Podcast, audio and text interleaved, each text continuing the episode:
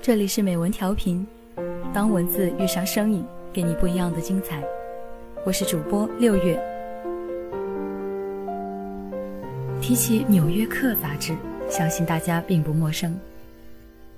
上世纪三十年代，詹姆斯·瑟伯和伊比·怀特一起确立了《纽约客》诙谐和辛辣的文风。前者善于以讽刺的手法刻画大都市里的小人物。后者则为孩子们写过《精灵鼠小弟》《夏洛的网》等文学经典。今天要跟大家分享的这篇童话《数不清的月亮》，正是来自美国著名幽默作家詹姆斯·瑟伯。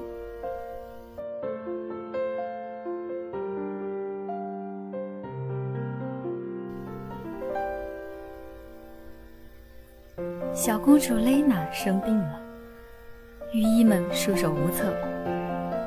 国王问女儿想要什么，雷娜说：“她想要天上的月亮。”国王立刻召见他的首席大臣张伯伦，要他设法把月亮从天上摘下来。张伯伦从口袋里掏出一张纸条，看了看，说：“我可以弄到象牙、蓝色的小狗、金子做成的昆虫，还能找到巨人和侏儒。”国王很不耐烦。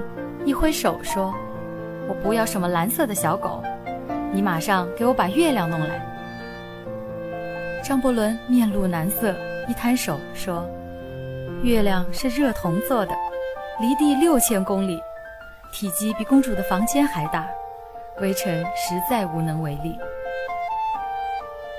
国王大怒，让张伯伦滚出去。然后他又召见了宫中的数学家。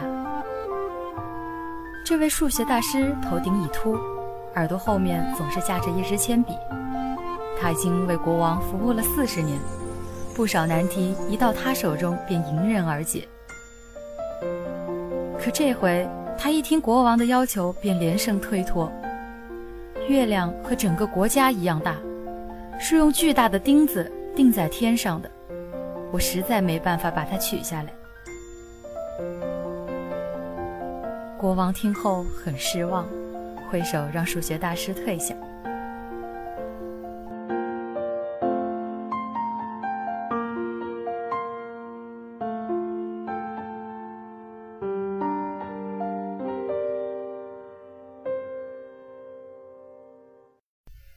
接下来被请去的是宫中的小丑，他穿戴滑稽，全身上下还挂着一串串的铃铛，他连蹦带跳。叮叮当当地跑到国王面前，请问陛下有何吩咐？国王又将事情的原委说了一遍。小丑听后沉吟良久，方才慢慢地说：“陛下，您的大臣们都是具有远见卓识的智者，但月亮究竟是何物？你们的说法不一，不妨问问蕾娜公主，她认为月亮是何物？”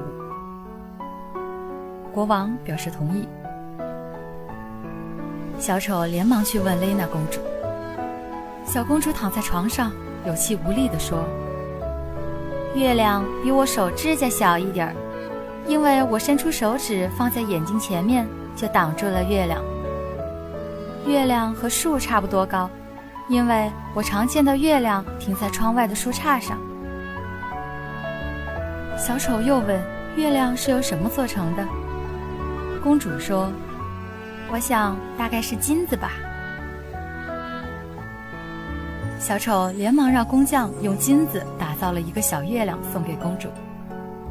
小公主欢天喜地，病也好了，第二天便下床在院子里玩耍。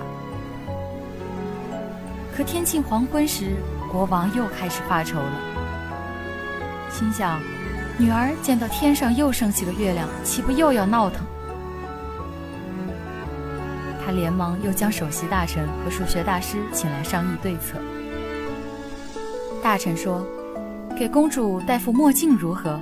戴上墨镜，公主就看不见月亮了。”国王不同意，说：“公主戴上墨镜，走路会摔倒的。”数学大师在房间里来回走着，低头沉思。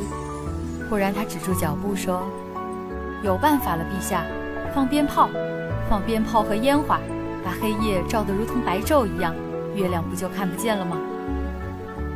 国王摇摇头说：“鞭炮声太响，肯定会吵得公主睡不着觉。”这时，月亮已经升上树梢，国王只好再去请教小丑。小丑这回想也没想，胸有成竹地说：“陛下，我们还是问问蕾娜公主吧。”